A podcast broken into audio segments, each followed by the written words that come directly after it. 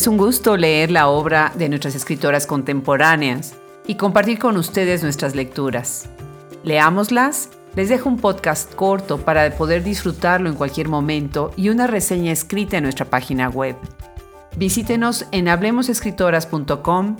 Yo soy Adriana Pacheco. ¿Cómo un cocinero podría dar luz a los defectos de un sistema legal y penal? ¿De qué manera preparar la última cena de un condenado a muerte puede acercarnos a sus deseos más interiores? ¿Qué es lo que realmente sucede en una prisión enclavada en las zonas remotas y desérticas en los Estados Unidos? ¿La pena de muerte realmente es una solución a la violencia que vive la sociedad? Estas son algunas de las preguntas que Carla Zárate en su libro Llegada la Hora, Dharma Books 2019 nos deja. Yo conocí la obra de Carla Zárate cuando me recomendaron su libro Rimmel, Suma de Letras, Prisa, Ediciones 2013. Leerlo me llevó a una magnífica conversación en nuestro episodio número 12 en Hablemos Escritoras Podcast. Y me cautivó la premisa de su historia, sus personajes y la manera como problematiza la corporalidad y lo abyecto. ¿Y qué más abyecto que hablar de un chef que prepara el último alimento de los condenados a muerte en una prisión de Texas. De eso se trata su nueva novela Llegada a la Hora, publicada por Dharma Books. Una historia de misterio y suspenso que nos sumerge en el sistema penitenciario americano, la pena de muerte, la intimidad de los últimos días de los sentenciados, así como la mirada a una sociedad que invita u orilla continuamente al crimen y la violencia. Nacida en la Ciudad de México el 25 de agosto de 1975, Carla Zárate licenciada en Lengua y Literatura Hispánicas por la UNAM, con una maestría en literatura en UCLA y un doctorado en Letras Modernas por la Universidad Iberoamericana. Ha participado en antologías como Y se hicieron de palabras y El discreto encanto de narrar, nueve escritoras mexicanas de los setentas. Llegada la hora es una historia que abre en inmedia res, con la voz de un narrador que dice, He aprendido que la muerte es el verdadero oficio de los hombres, ya sea alimentando los cuerpos que habrán de morir o envenenando sus borracheras. Es John Guadalupe Ontuño, jefe de cocina de Polonsky, Texas, de quien sabemos desde el segundo capítulo ha asesinado al alcalde de la prisión.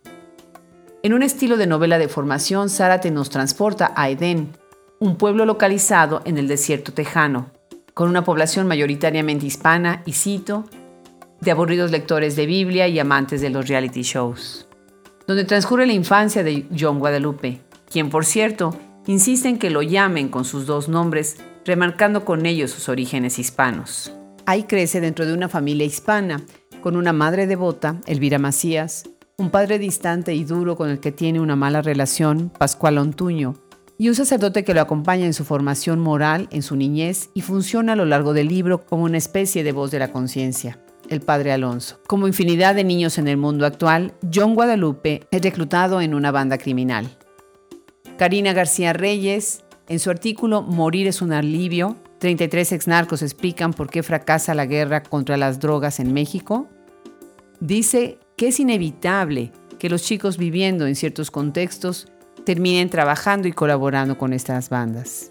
En el caso de Llegada a la Hora, son los reyes latinos quienes reclutan al joven para iniciarlo en el crimen organizado y las disputas por territorio con otros grupos como los Maras Salvatrucha. La luz al final del túnel que abre la posibilidad de cambiar un destino que parece ineludible es volverse cocinero y encontrar una manera de vivir y sobrevivir fuera del crimen e incluso trascender. José Guadalupe dice, hay quienes habitan en los pensamientos de otros, en los sueños o en las fantasías. Yo permanezco en las vísceras de quien las come. El ingreso como chef a la prisión en donde ejecutan como en una línea de producción a los condenados a muerte nos abre la puerta al mundo distópico de las cárceles. Sobre el tema, ya la televisión nos ha entrenado bien con sus series como la legendaria Prison Break y ahora Orange is the New Black, para conocer desde dentro el microcosmos interracial e intercultural que existe en los centros penitenciarios, junto con las terribles violaciones de los derechos humanos que sufren no solo los prisioneros, sino también las personas que trabajan ahí. Sara te hace lo mismo presentando personajes llenos de matices y de las marcas de dicha violencia, como Tiwa, la ayudante nativa americana, quien es víctima de los abusos sexuales del alcalde de la prisión, Chief Brown. Junto con ella y otros más vemos desde distintos ángulos la marginación con la que viven grupos nativos e hispanos dentro de su propio país, el continuo abuso y acoso al que las mujeres están expuestas, así como la manera como el crimen organizado maneja las cárceles. Afuera de los muros de la prisión, las protestas en contra de la pena capital, que es aún vigente en 29 estados de los Estados Unidos, uno de los 54 países en el mundo que siguen aplicándola, cuestionan los procedimientos y validez de dicha práctica. En la literatura mexicana, el tema del sistema carcelario y los presos no está ausente. Con obras como el famoso libro El Apando 1969 de José Revueltas o Se está haciendo tarde 1973 de José Agustín. Lo que sí estaba, hasta antes de llegada a la hora, era una escritora acercándonos, mediante la comida, al lado humano de los condenados, sus características raciales y étnicas, sus motivos para matar, por furia, fanatismo religioso, locura, ambición, con un bate béisbol, ahorcando con un cable o apuñalando. Así lo vemos en las fichas, en el inicio de los capítulos, en donde se puede ver cuáles son los motivos de la sentencia y cuál es su último deseo para cenar en su última noche. También nos llevan los recientes debates sobre el lado inhumano de la pena de muerte, que utiliza medios para hacer sufrir en vez de matar y que poco o nada han ayudado a frenar la violencia y el crimen. Y es desde ahí que Zárate nos dice que somos lo que comemos. Pero hablar de la última cena, referencia casi bíblica, es para algunos de los condenados pensar en ese lugar de la infancia en donde se sentían seguros y protegidos, en una chuleta de cerdo con puré de manzana, agua mineral y una copa de helado de pistache. Para John Guadalupe, en cambio, es una mujer convertida en objeto de deseo, construido en pedazos, cosificada, con un trasero de Selene, los labios de Angelina Jolie, que no hable mucho como Tigua. Interesante también la referencia a los estudios que investigadores y terapeutas realizan en las cárceles para preguntar en dónde está el origen del comportamiento violento, o como en la pregunta que la doctora Bayer le hace al personal carcelario, ¿la sociedad es la que pervierte al hombre? Enseñarles una pedagogía de la violencia, definir las diferencias entre crimen y delito o asesinato y homicidio. Concluir que, cito, el ser humano tiene una bondad original que luego se ve pervertida por diversas causas sociales, culturales. Hablar de la pulsión de la muerte.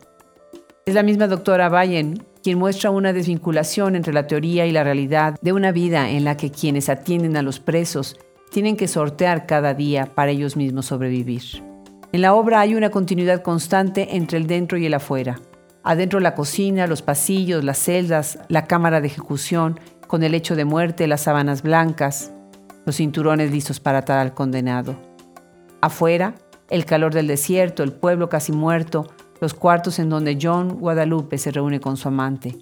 Todo se suma para crear un ambiente de desolación, en donde no pasa el aire fresco para respirar, ambiente de apando, donde no hay más que morir, o matar.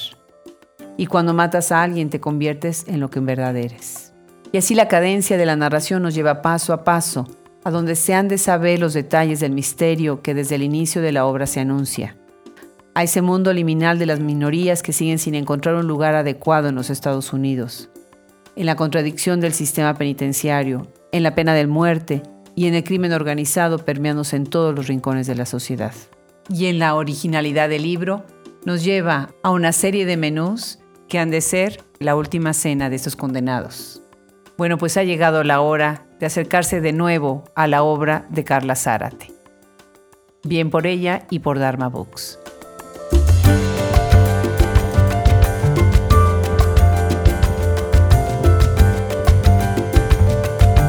Se despide de ustedes el equipo de Hablemos Escritoras Podcast y los invitamos a que se suscriban en nuestro canal de YouTube. Muchas gracias, Fernando Macías en la edición, Andrea Macías Social Media, Wilfredo Burgos Matos y Alejandra Márquez, colaboración. Yo soy Adriana Pacheco.